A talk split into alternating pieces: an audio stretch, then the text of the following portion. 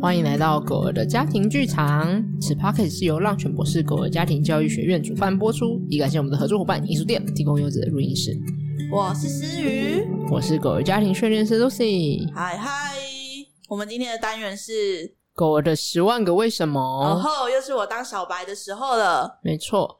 然后呢，所以今天我们要聊，因为这个单元啊，自自从我们试播两集之后。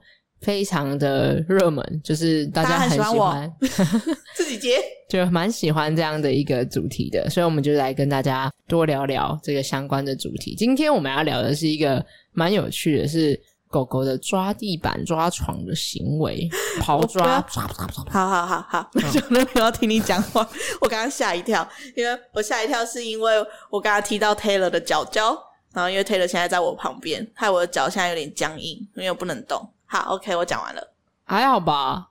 你就自然伸展这样，反正他觉得很烦，他就自己走掉。他有很多地方可以走掉，好吧？也是，OK，对，对，好，那我们今天你再讲一次主题是什么？我刚刚没听到，我在 care Taylor 的状况。好，我们在讲的是狗狗抓地板的、抓床很的行为，刨抓，你知道吗？啊，抓地板才算吗？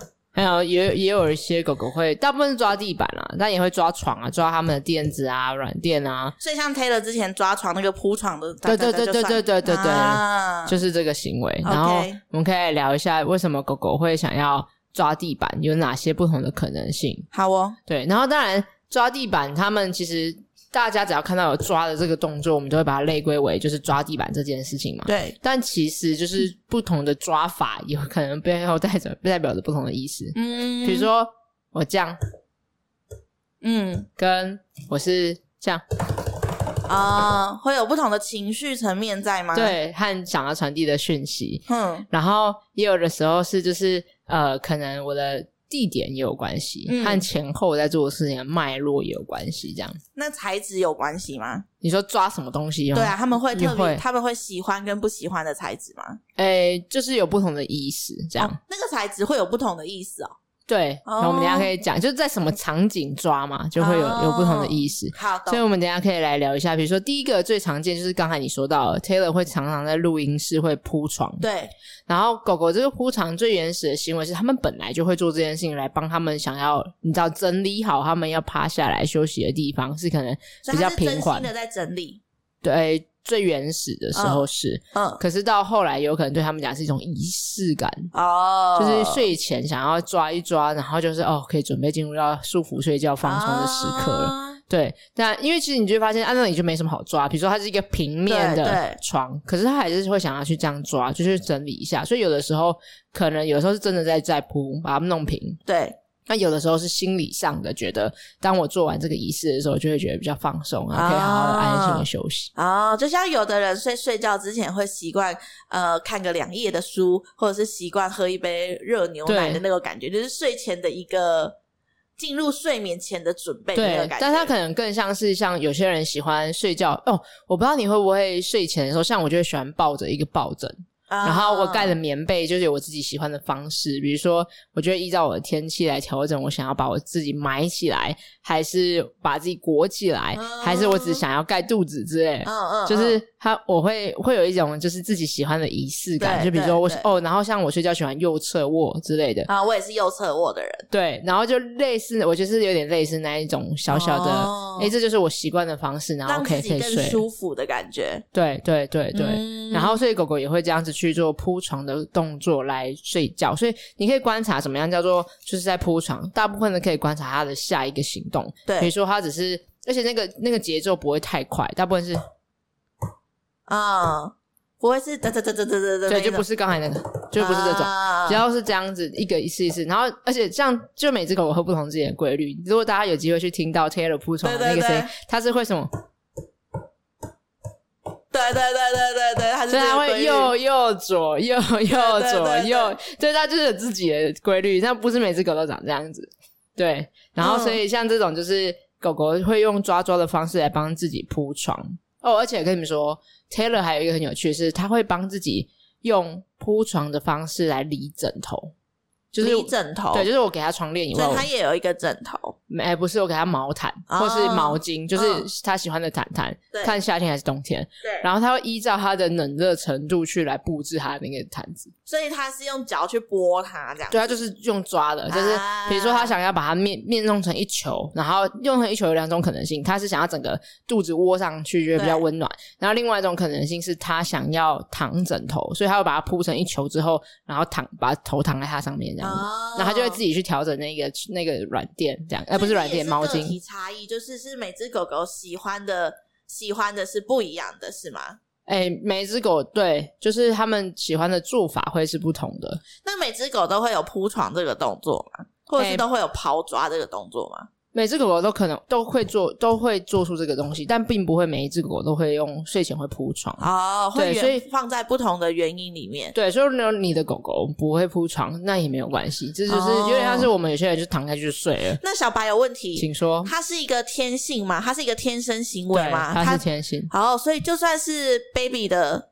puppy 好了，对，也也会吗？也可能会发展出来，就是他可能会做这件事情，这样子。就是就是，就算他很小就离开狗妈妈，他没有看过这个动作，但他也有可能自然而然会产生这样子的动作。对对，哦、但如果有群体里面的互相学习，会更更快的知道，就是。他的那个习惯的仪式，嗯、就原来是小孩子会模仿爸爸妈妈睡觉前会做些什么事情之类，嗯、对对，所以就是他是一个天性，他自然而然就会展现出来的行为，所以大家不用太担心，就是铺床就是一个很轻松自在的一件事情。了解，就是不用刻意说哇加就是阻止他还是什么之类的，嗯、就这样他会反而嗯对他觉得很困惑，他本来就只是正在铺床很放松休息，就突然被打断。被介入，对，反正焦点就转移到。哎，为什么你要这样对我？哎，为什么？然后就开始可能有一些就是人狗冲突之类的。了解，对，那就是哎，我刚刚不小心讲完第一个和第二个，就是离枕头 跟就是铺床的这件事情。所以一个抓抓是为了把就是睡前的那个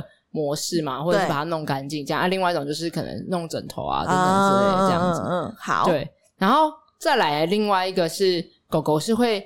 藏东西的啊，可以理解。对，就是比如说，他今天获得一个哇，他现在可能还不想吃，但是是对他来讲很高价值的东西。嗯，然后或者是他觉得他想吃这个东西，但他还觉得那个环境让他没有很有安全感。啊，他想要等到整个都安全了之后，对。再好好享用，也可以好好享用，对，不用在那边左顾右盼，担心环境发生什么事情的状况之下，嗯、那他就有可能会就是抓抓抓，然后试图想要把就是空间，因为你想象狗在户外的时候，然后在那个草皮上面是土，哦、他们真的是可以抓出一个洞来，洞对，嗯、然后把东西就是塞进去这样子，嗯，然后然后你也会看到大部分在藏食物的时候，狗狗可能会有其他行为的搭配，比如说他们会抓抓抓抓抓抓抓，然后再用鼻子这样。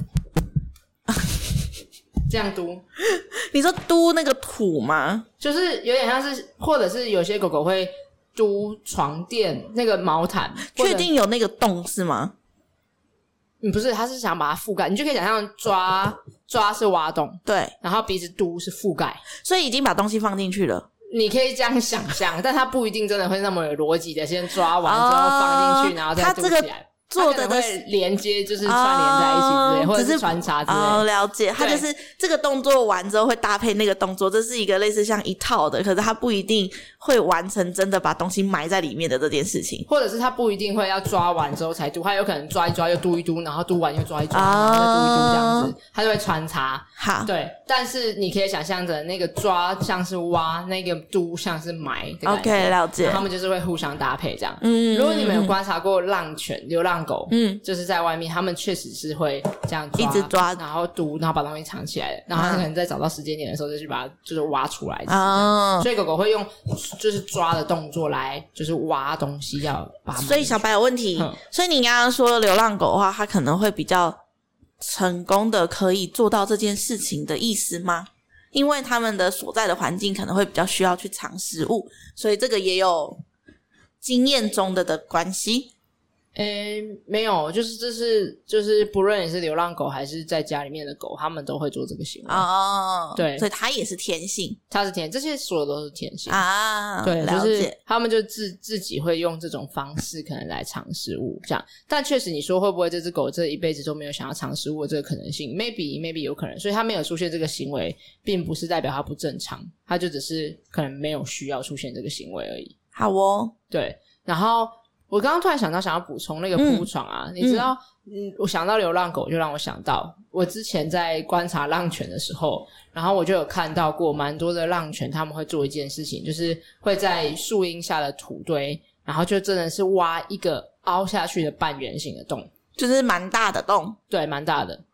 然后他就会抓完之后，他就自己躺进去睡觉。啊，是为了冰冰凉凉的吗？有可能凉凉的，然后或者是他可能觉得这样也是比较安心，啊，有种包覆感，他自己喜欢的安全感的空间这样子。啊，但真的真的蛮多的，就我记得有一次我去台东旅行的时候，然后那时候我搭火车去，嗯，然后我就下火车之后走出来就发现，就是嗯，怎么有两三个洞在，就在那个你知道一走出来之后有那个矮树丛，对，然后矮树丛那边就有两三个洞在，就是。是树树下树，哎，不是，它是它是那种灌木，啊、就是矮树丛，然后在矮树丛的中间就是有一个洞在那，啊、然后我想说很困惑，怎么会有一个洞？然后我想要进去看一下那是什么洞，这样子，这好像是第一次发现这件事情的时候，然后结果呢，那个洞就是就是我就看到默默有一只浪犬靠近，然后我就赶快远离，因为我我在那边会让他觉得紧张嘛，对，然后我就在远离之后，然后就远方偷偷的观察他，对，结果他就走一走走一走，然后就走进洞里，然后就。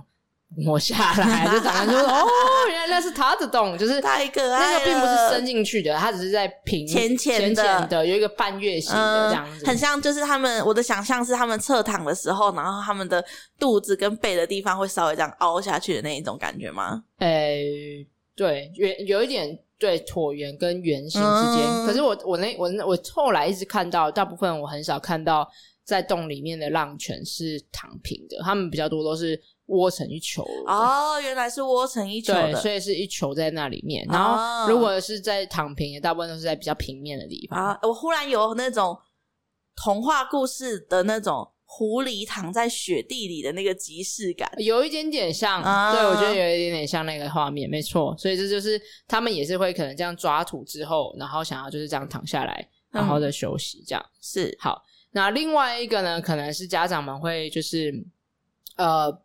比较常在生活中观察到的，就是他想要去抓取某些东西，嗯，比如说。假设他想要玩玩玩具，然后玩玩具就不小心滚到沙发底下啊，他就衣柜底下，对，然后他就想要试图把它挖出来，啊、对，那这个是应该很常见，或者是他找到某个食物，然后在里面也是，或者是你给玩狗狗玩嗅闻游戏，就是尝食游戏，然后他们也会用手去抓。啊，然后这些都是很正常，他就是试图想要把它拿出出来。对，他们就是很会用这种方式来抓，嗯，这个比较直觉性的可以理解，对。对，这、就是一个比较类似我们的。手的的运应用，对对对对对对对。嗯，那我觉得最后一个其实家长们最最担心的，就是狗狗可能抓抓的原因是情绪的转移的发泄的行为。就是我刚刚讲，如果它是那种哦，这样，它不会是很着急的要那个食物吗？呃，很比较少，就是当然也有可能，oh. 就是你说那个在衣柜底下的那一种，对对对对，对，有可能他一开始会想要抓，结果后来一直抓不到，然后就越越来越快，oh. 是有可能，这个有可能，但他就是已经是一种开始挫折了嘛，哦，oh, 对，就是他想要，但是一直得不到，然后开始有点挫所以也是一个情绪上，对，就有可能他会从一开始只想抓那个东西，哎，出来出来出来，他变成出来啊，对对对对对对对对，那有其他的一些状况是可能，就是他可能在。对他的床，然后是这样，然后床，然后抓完之后，哦，就不是那种抓完之后很放松爬下来休息，是抓完之后再喘气，然后可能再来回踱步啊，或者有时候是抓。地墙壁，嗯，然后是或者是把地板抓出一个那种小破洞啊，等等之类，嗯、这种很强烈的没办法停止，然后你把它阻止的时候，它会更不舒服，然后更焦躁，然后更想要继续做这件事情的话，那这个反而是家长可能要去注意，他可能是某种压力转移行为，嗯、就是代表他在这个生活情境中有可能当下有些急性的压力，也有可能是长期的慢性压力，哦，然后在影响着他可能觉得需要有一个抒发的管道。我之前，我要先讲，好，你说，不要去阻止抒发的管道了，它是一个指标。Oh. 就因为你看，它最近已经代表它内在有一些情绪和需要想要表达了嘛。那这时候我们停止说，哎、欸，你不要这样做。但阻止的这个表面行为，并不会消除他内在的压力和不舒服的感觉。对，反而他那个要出口、要释放的出口就会被堵住了。嗯。那内积内在的压力累积更多的时候，就有可能用更其他更强烈的行为爆发出来。哦，所以是说那个当下不要阻止他是吗？对，然后但是那就让他继续做这样子的行为。让他当下让他继续做，因为你就是他没有意义。对，然后呃，除非已经严重到伤害到他自己，我们我们可能才要考量那个情境的安全性。Oh. 但除此之外，其实当下你你阻止是没有用的。嗯嗯嗯。但你可以帮忙的是，也许你可以转移注意力，就是一个哦，这个方式可能是我知道你现在有一些需要，有一些压力在，嗯、那我没办法帮你。当下没办法马上知知道的话，但你知道当然是最好。但假设你当下还不知道的话，你就可以说：“那我知道你在发泄。”对，那你这个方式可能会伤害到你，或者是就是怎么样？可能当下的情境不允许。对，那他可以做什么？比如说，那你来啃药好不好？啊，或者你要不要玩嗅闻？这样就是用别的方式的其他输药管道，让他去可以 release 掉他那些压力和情绪。所以事实上是这个行为是一个 sign。对，可以你可以这样想，就是他像是在告让我们可以去看见，诶诶是一个指标，他是不是有一些生活中有一些可能不舒服的感觉？所以我可以理解成，嗯、我可以理解成这个行为也是一个天性，然后是一个他自己觉得可以帮助他舒缓他情绪的的方式。可事实上，我们也还可以再提供其他的的方式。对，就是他是就是他们。自然而然会想要把就是情绪抒发掉的一种方式。那这个到这个方式是，嗯，我应该要让它继续存在，还是是我我我不要让它继续存在比较好？所以我去提供其他的，还是我在提供了其他的之后，它是是可以并存使用的？就是我的我的我的、嗯、我的疑问在于说这个。这个动作到底对他来说，或是对我们来说，应该是对他来说是好还是不好的？他没有好和不好，他就是很自然而然的一个行为，就像是天气热的时候，他想要喘气散热是一样的，它就是一个很自然而然的，所以它是可以存在的，它可以啊，只是我们只是把它看成一个 sign，然后可以再提供它其他的管道。对，所以我才刚刚在讲说，哦、这个自然而然的行为，如果我们去阻止了它，它反而会累积更剧烈的压力。所以我们如果只是改变说，你不要抓了，但我们背后当然期望的是。其实不是不要抓这件事情，我们期望的是你不要在那边紧张、担忧、焦虑、压力大。哦。但是如果真的要去面对这件事情，当然你就是要从根源做起，而不是只是改变那个抓抓的行为。行为。对，所以就让他抓。如果他没有引起到什么，你就可以让他抓。可是你并不是、嗯、我说那个让他抓，不是指。哦，你在抓抓好，你就抓抓吧，那我就什么都做，就什么都不做。嗯，而是当下我们不用阻止他，可是我们要去看见，诶，他为什么现在会这么强烈的想要用这种方式来发泄他的情绪？嗯、他可能在说些什么？嗯、解读这个抓抓的用力的背后的情绪和讯息，才是来的更重要的事情。嗯，对，了解，对对，好吧，我们好像聊完了，很快，这是一个很短的一集，就是只想要跟大家分享一下，关键是。去看见这些行为背后真正的狗狗想要传递的讯息和需要，嗯、还有可能生活中的压力。那从根源下手，你才能够让它自然而然的。如果它现在，哎、欸，我又想到，我想到了。所以，我们刚刚说，除了提供其他的舒压的方式跟管道之外，因为你刚刚一直说根源，所以那个根源，你指的是。要去知道说他为什么现在会有这样子的压力反应吗？对对，压力转移是是什么什么事情造成他有这样子的压力？对，哦，比如说我举几个常见的情境，像是。呃，跟不认识或是让他有点紧张、感到威胁的狗狗待在同一个空间。比如说，有些我常常遇到家长会问的问题是，他会带着狗狗来，就是朋友家的狗，可能第一次见面或是前两三次见面而已。然后他但是会邀请对方的人和狗来我们家做客啊。Oh. 那这件事情对我们的狗狗来说，就我们家的狗狗来讲，其实是一个很大的威胁嘛。嗯，因为就是一个没有那么熟悉的狗狗进入到，还甚至不熟悉的陌生人，就是对我们人类来讲是朋友，嗯，但对狗狗来讲还不是朋友，就是从全新的一个人，对，所以这时候邀请就是狗狗和朋友来到家里的时候，等于对我们家的狗来说是一种被入侵的啊，对，是一个被入侵，对，就它的资源，而且它有地域性。就是地域性，对啊，用地域性的概念就跟人类一样嘛，人类对对对对对，就是这是我的安全感的范围，对对对对对，所以遇到这样的状况的时候，它进来。那这个时候狗狗就会紧张，可是它又没办法离开，就是它家嘛。对对对，那可能其他的狗狗一直存在，这个就是有可能一直刺激它的压力源，对，觉得一直在威胁它嘛。那他会在当下就做这件事情？有可能，就是它也有可能会是离开之后，没错，它有可能离开狗狗离开之后，它有可能当下，因为如果时间很长，比如说来这边做客是一整个下午，对，那他就有可能没办法安心休息，可是他又不知道该怎么办的，那个时候就有可能透过抓抓来释放情绪，然后。但也有可能是在家长，就是对方的狗狗和家庭离开之后，然后他在哦想要帮自己缓和的时候，有可能这样做。哦，那我觉得你刚刚说的就是家长要把他这个 sign，然后去找到那个根源。其实家长也要去想想看，说可能最近不只是不只是今天或那个当下有什么让他觉得会有压力的，而是对在要去厘清有没有急性压力源，像刚才讲的那个。进来就是急性的嘛，啊，然后还有另外一个是长期慢性压力。我再举一下另外一个例子，比如说有些呃狗狗是可能最近家里附近在施工，嗯，然后就有那个噪音，然后那种噪音的声音，然后所以狗狗其实是没办法好好，噪音本身其实就是一个持续性的长期慢性压力源，嗯，因为你看你没办法好好，对我们人类也是啊，对，你就是一直听到那个啊，对，就是那个很高音声音，对，是不舒服的。而且这是天生下来的哦，嗯、所有的人和狗出生的时候就会被噪音这件事情感到恐惧，啊、就是那个会实际上会影响到的。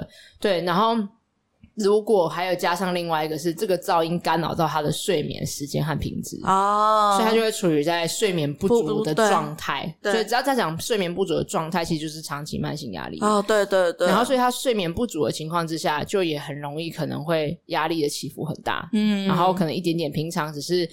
东西掉下来，他就吓了一跳，没事，没事。可是如果他现在睡不，就是没睡好，有一些长期慢性压力的时候，下一个他就，然后可能反应就会很剧烈，哦，这个就累累积到一个爆点的感觉。对，就是水很压力，水杯很满的感觉，这样。哦、对，大家如果想要了解更多压力对于狗狗的影响啊，它有哪些对狗狗来讲的压力源，还有我们可以怎么帮狗狗做压力管理和缓解压力情绪和减压复原力？嗯。浪犬博士官网里面有一堂课，就叫压力减压和复原力，是对大家帮助很大，哎，是真的，就是我觉得很重要的，是必修的，对，是让你可以去了解，哎，判别狗狗的哪些表现行为可能是代表它现在正在处于急性压力的状态，或是哪些表现行为代表它可能有些长期的慢性压力。好哦，好，那我们今天就。